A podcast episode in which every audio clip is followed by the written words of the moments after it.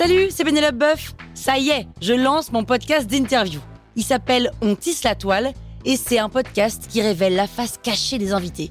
Et d'ailleurs, mes invités, ce sont des CEO et des célébrités comme Gad Elmaleh, Jean-Michel Apathy, My Better Self, Rose Eberstein, Mireille Dumas.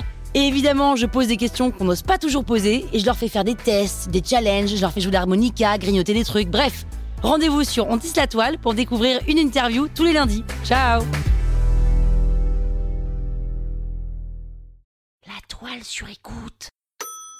Stupeur et tremblement d'Amélie Nothomb. Stupeur et tremblement, c'est ce qu'a ressenti euh, Nothomb. Vous écoutez Krusty Book, le podcast qui résume les livres en vous spoilant le hook.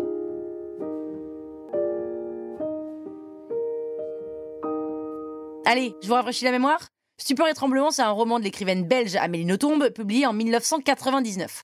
L'histoire, c'est celle d'Amélie, une jeune femme belge qui a vécu sa petite enfance au Japon et qui décide d'y retourner à la fin de ses études. Amélie nous rappelle vaguement quelqu'un, hein. peut-être l'autrice du livre, on sait pas, mystère.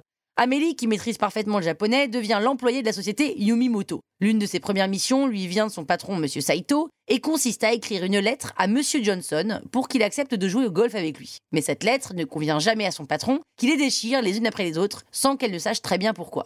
Amélie rencontre ensuite sa supérieure directe, Fubuki, une japonaise très belle et plutôt sympa, qui lui donne plein de documents à lire. Et elle se met à apprendre la liste du personnel par cœur, puis à servir des cafés. Et puis, bah c'est tout. Amélie n'a pas de fonction précise dans cette entreprise. En gros, elle sait pas ce qu'elle fout là. Mais un jour, une grande délégation arrive chez Mumimoto et Amélie a plein de boulot puisqu'elle doit servir plein de cafés. Et elle prend sa mission très à cœur et elle dit plein de jolies phrases très polies. Et tout se passe parfaitement. Pourtant, elle est quand même convoquée dans le bureau du grand patron. Sa maîtrise parfaite du japonais a gêné les collaborateurs qui se sont sentis mal à l'aise face à une blanche qui comprend leur langue. Monsieur Saito ordonne donc à Amélie d'arrêter de comprendre le japonais et Amélie a donc une nouvelle mission, servir des cafés sans parler. Mais comme ça lui prend pas beaucoup de temps, elle se met à distribuer le courrier. Et elle se fait à nouveau convoquer par M. Saito qui l'informe qu'elle a pris le boulot du véritable postier. Amélie s'excuse et suggère à la place de mettre à jour les calendriers. Comme c'est pas non plus très marrant, elle décide de divertir aussi les employés, mais ça encore, ça ne plaît pas à M. Saito. Alors Amélie met à jour les calendriers sans divertir les employés. M. Saito donne une nouvelle mission à Amélie, photocopier un paquet de feuilles. Mission qu'elle effectue a priori pas assez bien puisque son patron lui ordonne de recommencer.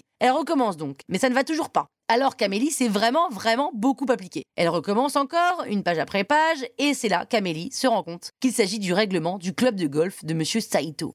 Et elle rencontre le chef des produits laitiers qui lui propose de mener une étude sur le beurre allégé. Ce qu'elle fait en un temps record, mais quand le vice-président s'en aperçoit, sa colère est immense. C'est Fubuki, qui était pourtant sympa jusque-là, qui l'a dénoncé. Amélie a donc une nouvelle mission, classer des factures par date. Une nouvelle mission encore consiste à refaire les additions des notes de frais et les convertir en marques, suivant le cours du marque le jour où les opérations sont effectuées. Amélie fait des nuits blanches pour aller au bout de cette mission, et lors de la troisième nuit sans dormir, elle pète un peu un plomb et s'installe nue dans le fauteuil de sa supérieure. Elle se rhabille, renverse le contenu de la poubelle sur elle et s'évanouit. Quand elle se réveille à 10h du mat, toute l'entreprise est là, à l'observer, mais elle euh, n'est pas pour autant renvoyée. Elle se met alors à lâcher prise. Elle va observer et analyser la société nippone.